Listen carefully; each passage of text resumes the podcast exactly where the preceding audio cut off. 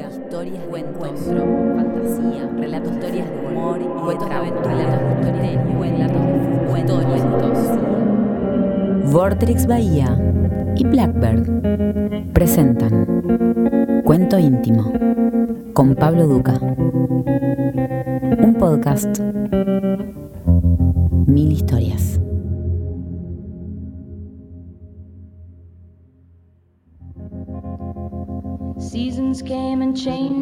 Rosario Blefari nació en la Navidad de 1965 en Mar del Plata y falleció el año pasado en La Pampa, Santa Rosa. Fue una cantante, actriz, poeta considerada un emblema del rock independiente con Suárez, su banda, en la década del 90. Luego del alejamiento de la banda en el 2001, comenzó su carrera como artista solista y sacó unos discos maravillosos.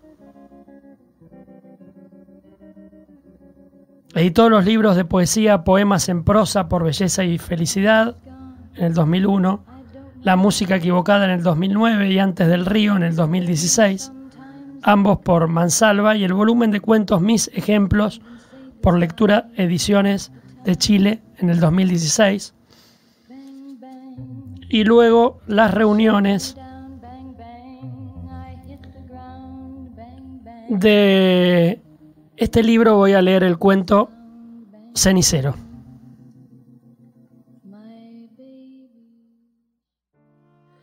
En la plaza nos quedamos mirando al hombre que hace un cenicero en un minuto. El olor de la madera apenas quemada, el sonido del tallado, el impacto del golpe que hace estallar los pedazos de madera, las astillas volando, el acerrín que se acumula en el suelo, el conocimiento secreto de fondo y figura, saber qué es lo que hay que quitar para poder leer lo que queda en relieve. El soplete de fuego usado como un pincel. Es un espectáculo infinito porque dura un minuto y vuelve a empezar y siempre hay alguien listo para pedir otro cenicero. Pienso qué nombre tallaría en la madera. No fumo tanto como para tener un cenicero con el mío, Tampoco estoy asociada a nadie, de tal manera que merecen ser tallados a dúo los nuestros, y menos aún imagino una alianza perpetuada en el fumar. Me da tristeza esto de los nombres. La gente se acerca con el billete en la mano y le dice al tallador qué poner. ¿Cuánto valor tienen, sin saberlo, estos ingenuos al decir esos nombres? Entregándolos al riego y al riesgo de quedar unidos en un objeto, aun cuando nada más los una. Pero el ánimo de mi compañero y la admiración que le causa este tallador me hacen olvidar de esas cuestiones.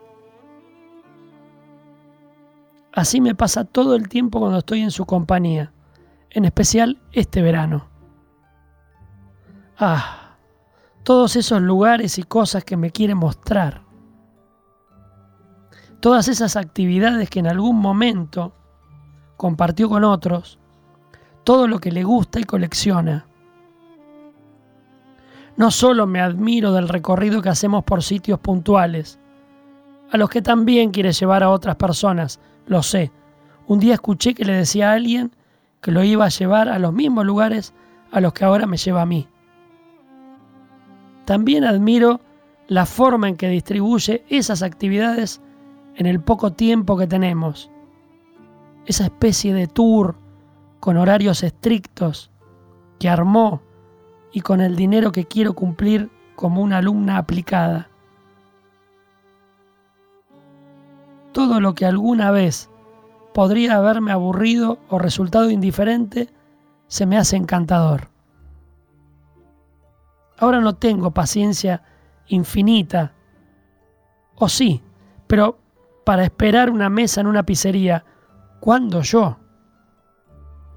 Hambre súbita para probar gustos de helado, las tortas fritas de la plaza, golosinas que como por primera vez entusiasmo por ver cómo juega a lo que sea en máquinas de pantalla desgastadas o por partidos de ping-pong para los que resulto inepta.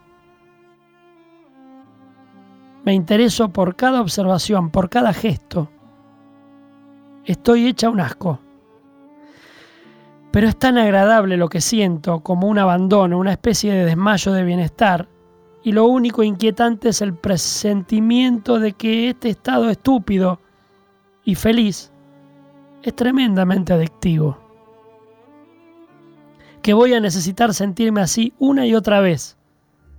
Que esta sustancia no voy a saber después ni cómo fabricarla ni dónde conseguirla, porque no se consigue fácil, porque soy difícil, porque siempre voy a comparar el efecto y nada me va a dar los mismos resultados.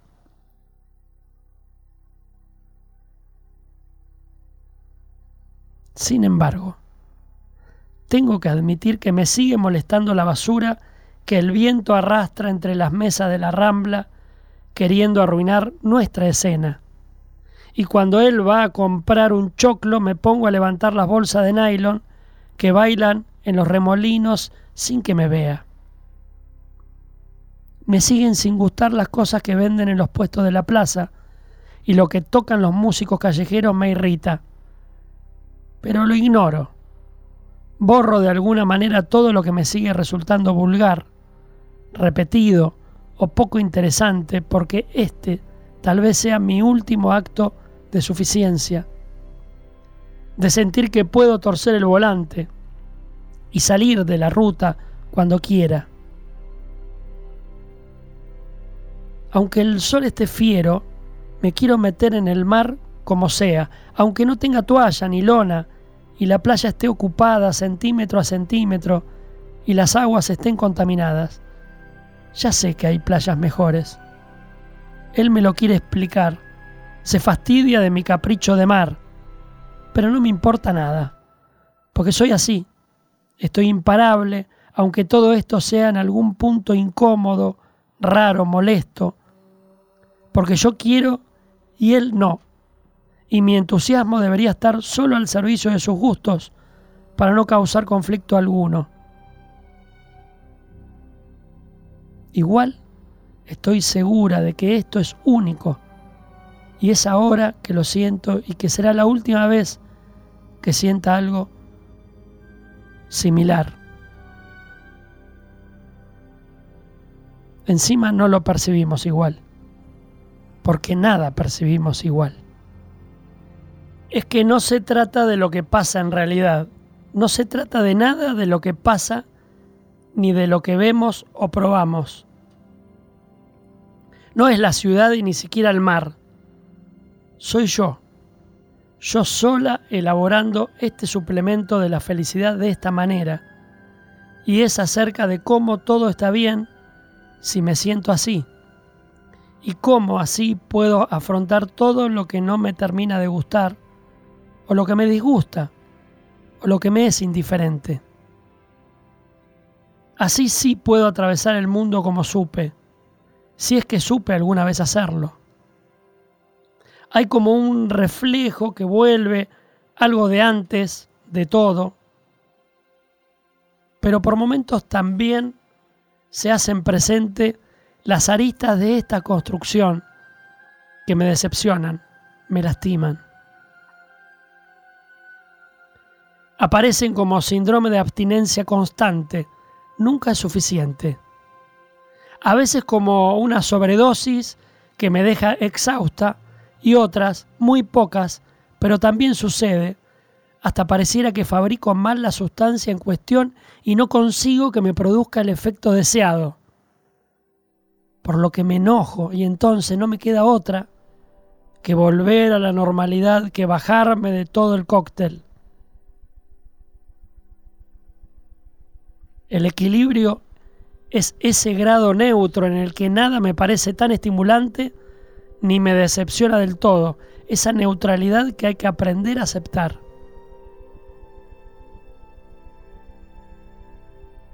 Esa noche nos acostamos temprano. No sé por qué me pareció que el hombre que estaba en la recepción nos odiaba. Cuando le pedimos que por favor nos despertara a las 8, nos dijo que el despertador se programaba con el teléfono de la habitación y siguió leyendo el diario. De casualidad, miré la fecha y vi que era de la semana anterior. Pasaba las hojas como buscando algo en particular. Sobre el mostrador vi también una tijera y pegamento. Me recordó esa escena trillada en la que un psicópata guarda recortes de asesinatos. Ni siquiera intentamos programar el teléfono de la habitación. Pusimos las alarmas de los dos celulares.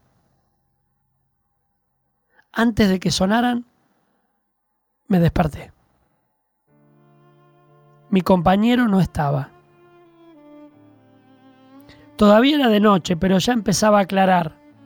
Tampoco estaba en su valija ni ninguna de sus cosas. Entré al baño muy dormida, sin entender. Me metí bajo la ducha y no sé cuánto tiempo estuve. En un momento me acosté y dejé que el agua me pegara en el estómago. Iba sintiendo un extraño alivio a medida que el desconcierto le abría paso.